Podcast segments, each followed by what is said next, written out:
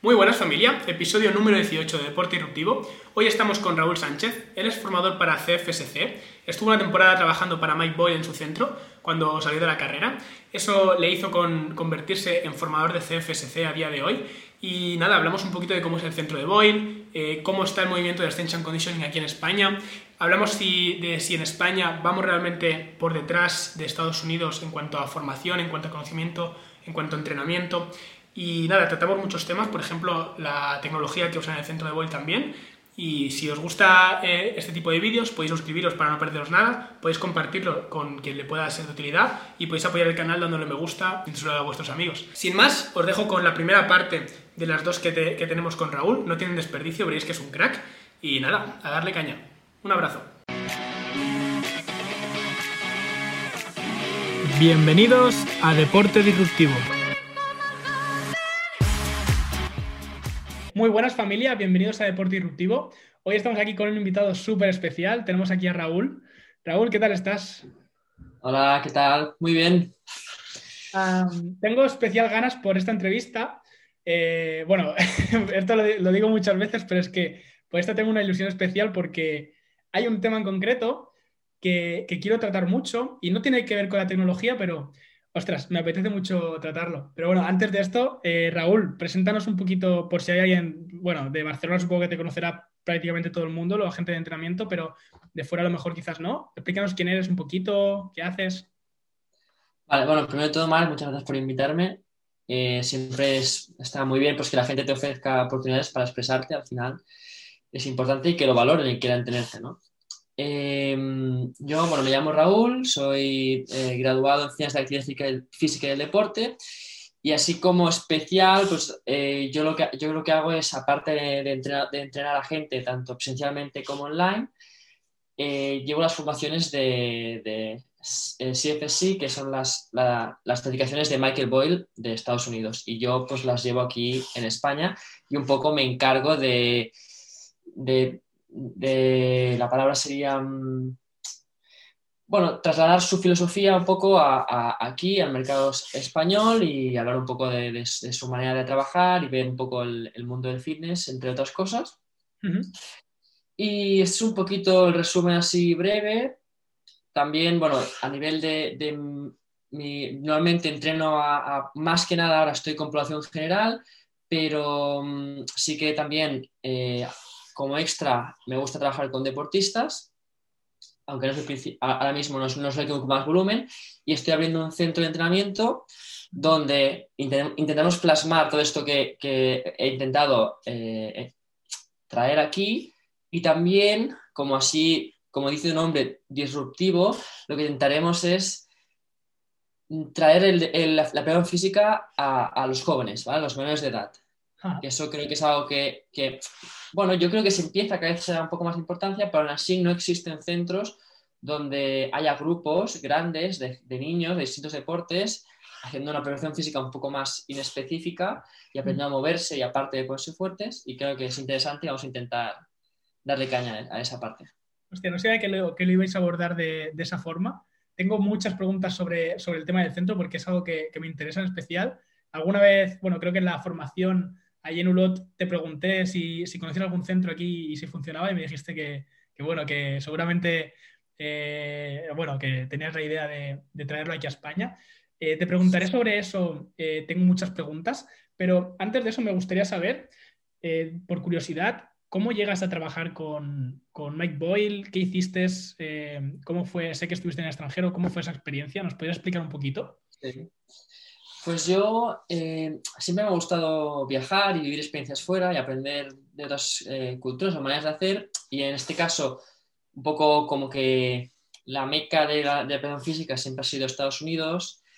Yo hubo un momento que, que dejé el trabajo, entonces tenía esa disponibilidad de poder irme y empecé a buscar eh, oportunidades para trabajar pues, en universidades, en clubes o en centros y una, una de, las, de los sitios donde me, me, hacía ilusión ir era el centro de Mike y justamente tiene, un programa de internship, de prácticas, que puedes aplicar seas de donde seas, ¿no?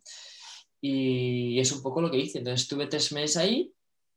Yo pues intenté ayudar en todo lo que podía, estar disponible para todo, decir que sí a todo, intentar eh, relacionarme con todos los entrenadores y luego a partir de aquí pues me salió la oportunidad justamente ese año coincidió que Mike vino por primera y única vez aquí a España a, dar una conferencia en Barcelona, entonces yo acababa de estar con ellos allí y pude ayudarle, pues un poco le hice de guía por aquí, le, ayudé como traductor en, en, algunas charlas que hizo privadas para el club y demás. Y pues entre estas cosas, luego también vinieron a hacer alguna formación aquí, pues yo me, me fui demostrando que yo tenía ganas de colaborar y, me salió la oportunidad de, ser su socio en estas formaciones aquí, aquí en España.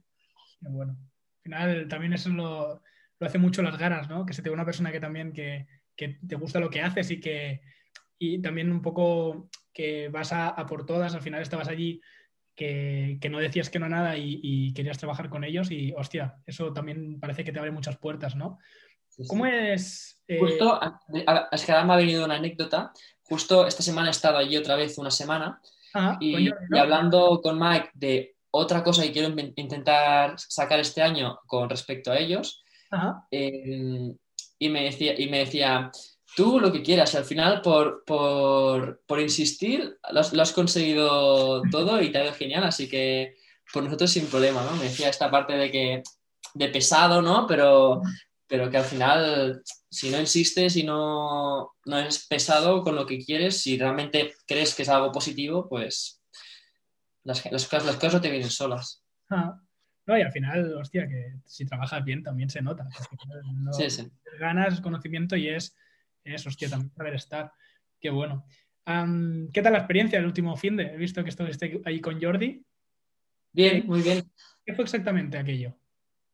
Bueno, eh, yo intento, porque me gusta mantener la relación, la cercanía un poco las relaciones y también mantenerme actualizado y estar un tiempo allí para vivir cómo va creciendo todo y hacia dónde se van desarrollando. mi idea es ir una vez al año, como mínimo. Entonces, por el COVID no había podido, pero lo hemos hecho ahora. Y siempre intento hacerlo coincidir con algún evento porque así aprovecho y me formo también y tengo oportunidad de, de ver, escuchar gente que aquí no podemos y, lo hago allí. Entonces cojo pues una semana o algo así y coincido, lo hago coincidir con un evento, que en este caso era un seminario que hacían en el mismo centro y venían eh, tanto hablaba gente del centro como gente de fuera, tres o cuatro de fuera, muy interesantes, que no había escuchado hasta ahora. Y luego, pues esos días, hacer vida social, seguir un poco cómo va todo y cómo han actualizado los programas y qué cosas nuevas hacen, discutir temas que yo he aprendido con ellos para ver qué piensan y socializar. Hacer vacaciones también, un mix. También imagino que mm, de tres años anteriores eh, pensamos muy distinto ahora y a lo mejor la filosofía allí también van eh, teniendo otro tipo de público quizás o, algunas ideas nuevas que van implementando y también eso a lo mejor pues es bueno ir viéndolo, qué bueno. ¿Y cómo es? Tengo mucha curiosidad por saber cómo, se, cómo son allí una, una clase. Quiero decir, hay eh, oportunidad, tú, tú, vas de fuera, eh, trabajas con población general, intuyo, ¿y cómo es una clase? ¿Es en grupo? ¿Vas pasando por estaciones? ¿Cómo es? Vale. Trabajan con tanto población general como, como atletas. O sea, en sí el, el, gimnasio empezó para atletas exclusivamente y poco a poco han, ido abriendo el tema a, población general y al final resulta que es un poco... La, la mayoría de sus ingresos vienen más de población general que de atletas, porque al final para niños y tal tienen que, acaban reduciendo precios y demás, porque al final es, pagan tus padres, es distinto, tienes que facilitar un poco todo y los adultos pues pueden invertir más. Y la, el, lo principal son los grupos, también hacen personales. Y entonces en los grupos trabajan por, por zonas donde van avanzando. Entonces el espacio es enorme y tienen la suerte de poder tener zonas especializadas para cada cosa. Que esto va cambiando también, que es interesante ver cómo evoluciona el centro y justo han hecho obras y han cambiado cosas. Eh, y luego, pues eso, al final lo que hacen es, tienen, si conocéis un poco la manera de trabajar, pues tienen una parte donde trabajan todo el tema de movimiento, calidad del movimiento, que es donde empiezan a calentar, foam roles, estiramientos y demás. Luego pasan a una parte de potencia, donde hacen saltos, lanzamientos y, y sprintan. Y van a la sala de pesas, donde hay una zona de racks, una zona más, más abierta y entonces distribuir un poco el trabajo de fuerza en esas zonas para también ir avanzando. Y de esta manera, pueden meter a varios grupos cada hora que empiezan cada 15 minutos. Vale. ¿Y el coach se queda en la estación o va con ellos? El coach va siempre con ellos. Vale, claro, es que te iba a decir, eh, lo veo como muy distinto aquí en España porque a lo mejor pierdes esa relación de. Tenía duda porque digo, a lo mejor pierdes esa relación atleta-entrenador si cambias de entrenador todo el rato durante la hora, ¿no? Pero si va, si va con el coach todo el rato, sí que tiene el encuentro más, más esto. Qué bueno. Claro, es que es, una metodología distinta que aquí intuyo también que no se hace por logística, porque necesitas un espacio muy grande, ¿no? Intuyo. Y al final, ¿es verdad esto de que en Estados Unidos van cinco años por delante nuestro en entrenamiento y en todo esto? ¿Cómo lo ves tú este tema? A ver, yo, o sea, lo, principal que veo es que, a diferencia de nosotros, en el deporte hay mucho dinero invertido y la gente eh, necesita triunfar en el deporte para poder estudiar, entonces eso hace que todo pues, se mueva mucho, haya mucha, haya mucha gente inteligente que, se rompa la cabeza para hacer sus negocios más, más eficientes, para, para ayudar a más gente, para dentro de una industria que está sobreexplotada destacar. Entonces, eh, eso hace que quizá tengan ese extra que a nosotros nos falta. Y además que justamente por ese, sobre todo en la parte de deportistas, como tienen tan, mucha más gente que nosotros haciendo preparación física, tienen una, una muestra mucho más grande. Y aparte, como que en muchos deportes te piden unos mínimos físicos, unas pruebas, eso hace que tengan que intentar mejorar eh, décimas de segundo, aspectos muy, muy, muy específicos y que busquen esas metodologías y tengan, y tengan muestras muy grandes de cómo, de cómo lo hacen, de cómo lo mejoran, etcétera, etcétera, y sean muy estructurados y demás. Entonces, es una visión distinta. Claro, pero tampoco tarda tanto eso en llegar aquí a España, ¿no? Una vez implementado. Intuyo que el no. como hemos hablado, sí, pero... Es que son modelos distintos a mí, yo creo que va un poco a opiniones. A mí personalmente me gusta más el modelo americano que el europeo en general, pero tú vas allí y también te hablan de cosas europeas que les gustan mucho. Por ejemplo, el, modelo de club donde tienes varias, varias áreas y todo el mundo crece dentro de un, de un modelo, eso está bien, pero no sé, también hay una cultura más de preparación física allí desde siempre es decir, por ejemplo, los niños no tienen, a los 11 años ya están en el gimnasio, aparte de su deporte, ¿no? Que eso aquí sí que estamos a 5 o no sé cuántos años atrás. Claro. O sea, aquí todavía, por ejemplo, yo, me, yo ahora me enfrento al problema o a, la situación de que cuando te quiera promocionar este servicio, voy a tener que luchar con el mito de que eh, levantar peso o hacer fuerza o entrar a un gimnasio, el hecho de estar en un gimnasio puede ser perjudicial para, una, para un niño, ¿no? Porque ya que, ya que estamos aquí, vamos a, podríamos desmentir un poquito eso, ¿no? Explícanos por qué una, esto nos va bien porque al final hace que crezca también el sector, ¿no? ¿Por qué un niño debería levantar peso y por qué un niño debería ir al gimnasio precisamente a partir de los 11 años, por ejemplo? Bueno, primero hay que decir que a veces el hecho de que sea una barra o una mancuerna es como si fuera algo distinto a lo que sucede en un deporte o en una situación más habitual, como puede ser escalar un columpio o cualquier cosa, o un tobogán, que al final la fuerza es todo y, el cuerpo no distingue de, materiales, ¿no? Entonces, simplemente ir al gimnasio lo que hace es que lo vamos a hacer de una forma más ordenada y específica a lo que tú necesitas porque estás creciendo, porque haces un deporte que tiene X exigencias. Eh, vamos, a, vamos a dedicarle más tiempo a ti como, como, como de una forma más racional, no decir, vamos, tu cuerpo necesita este tipo de estímulo para mejorar o para prevenir lesiones o lo que sea, para, para madurar mejor, ¿no? Y que en cambio que no sea tan aleatorio como lo que, pues lo que me exige mi deporte es lo que voy a desarrollar y, lo que, y ya está, ¿no? Un poco profesionalizarlo un poco más en ese aspecto. Claro. Esto eh, lo, vais a enfocar a. Luego hablaremos bien del centro, pero es que me surgen, me surgen dudas y ya te las digo. Ah, ¿Lo vais a enfocar a, niños deportistas o niños de población general? Vale, yo, o sea, en principio va a estar abierto a todo el mundo, pero Obviamente entiendo que la gente que, quizás se va a beneficiar más de esto son los, los, niños deportistas. Y aún así, la mayoría de gente a esas edades debería estar haciendo algún deporte, es positivo. Creo que las excepciones que no estén, y si no están, son bienvenidos al gimnasio para hacer algo de actividad física, por supuesto. Ahora, te preguntaré más sobre, sobre ellos, sobre, sobre el centro, pero antes, para acabar un poco con lo que sería eh, el centro de Boy, tenía la curiosidad de, eh, ¿sabes alguna, algún tipo de tecnología que se use en el centro? Sé que ahora, por ejemplo, está bastante en auge, lleva bastante tiempo, eh, Moxie y tecnologías del estilo. No sé si, la, si has tratado allí con ellas o, alguna cosa del estilo.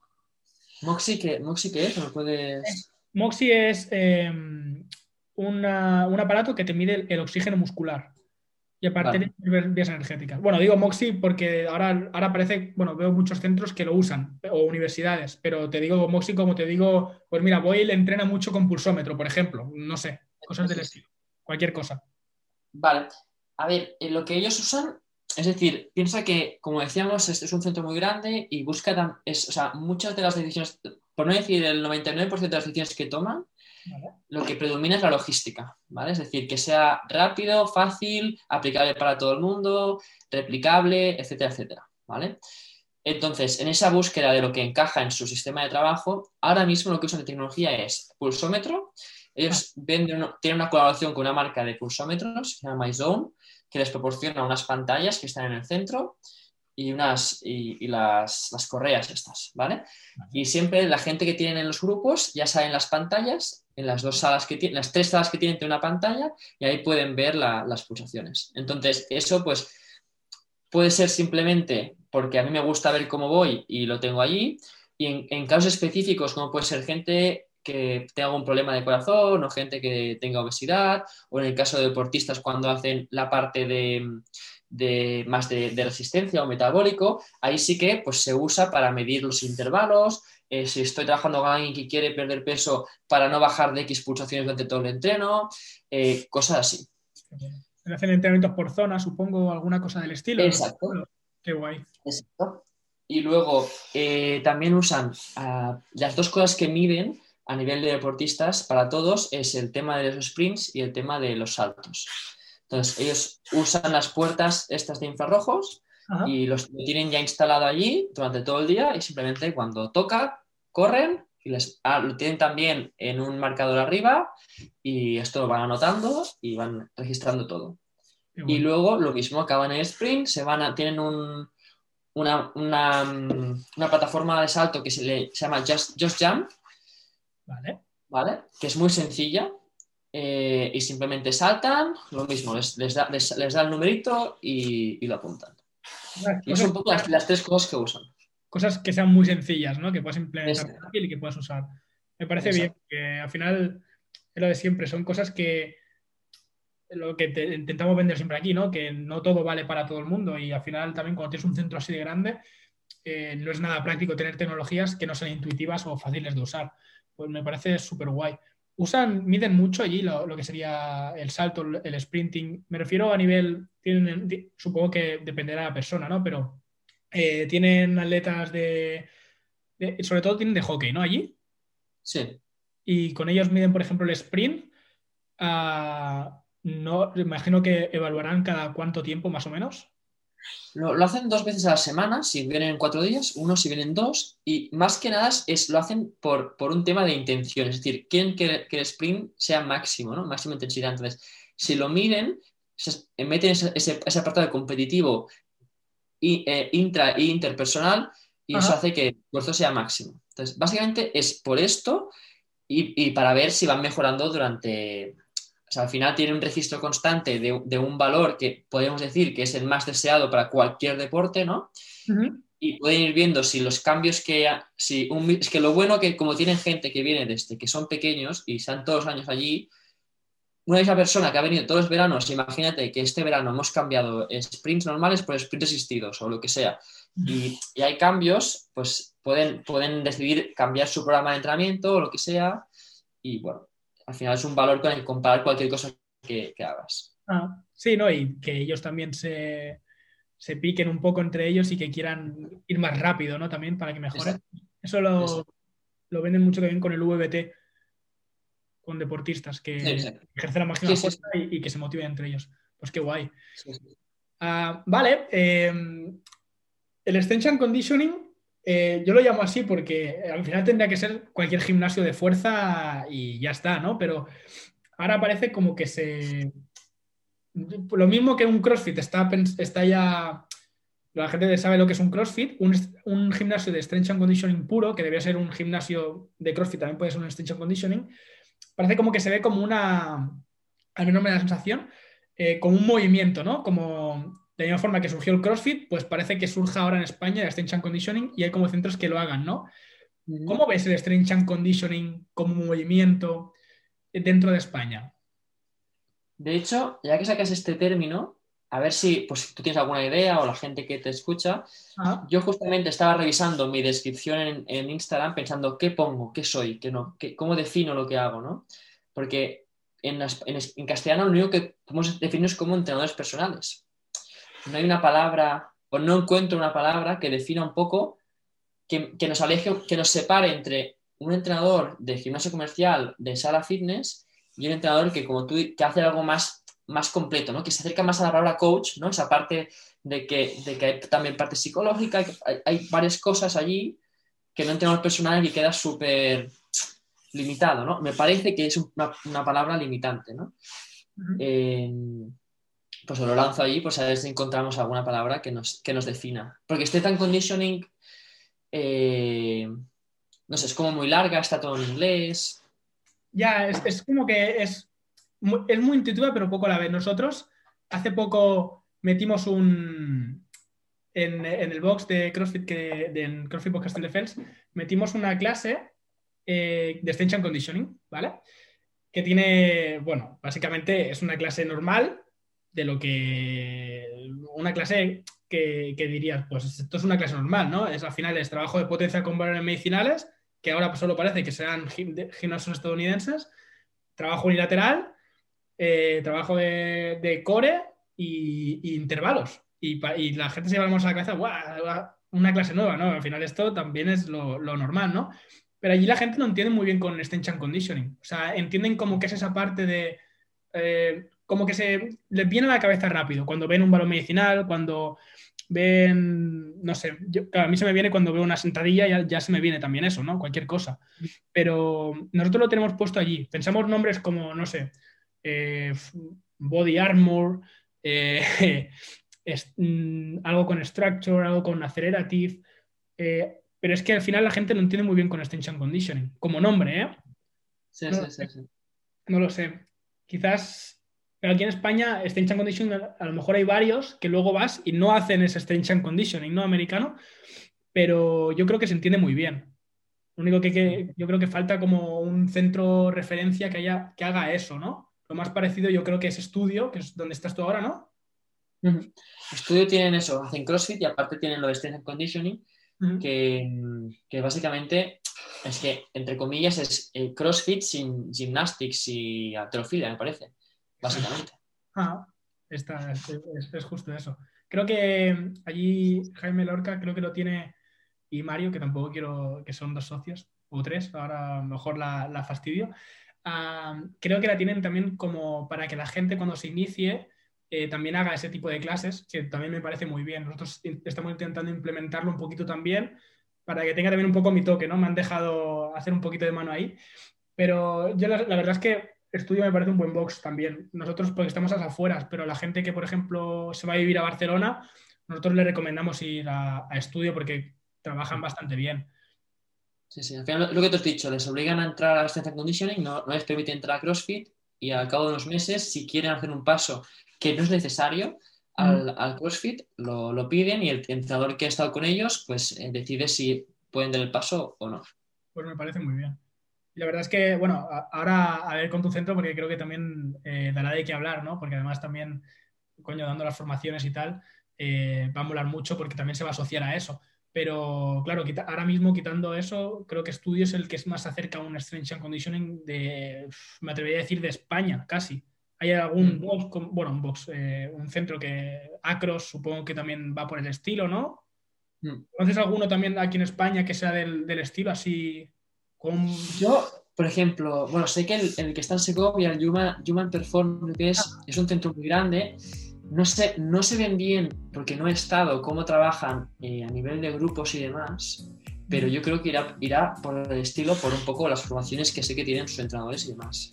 Yo creo, ¿eh? Ajá. Sí, hacen mucha formación. Creo que eh, eh, Jorge Domingo también iba mucho a Human, también. Sí.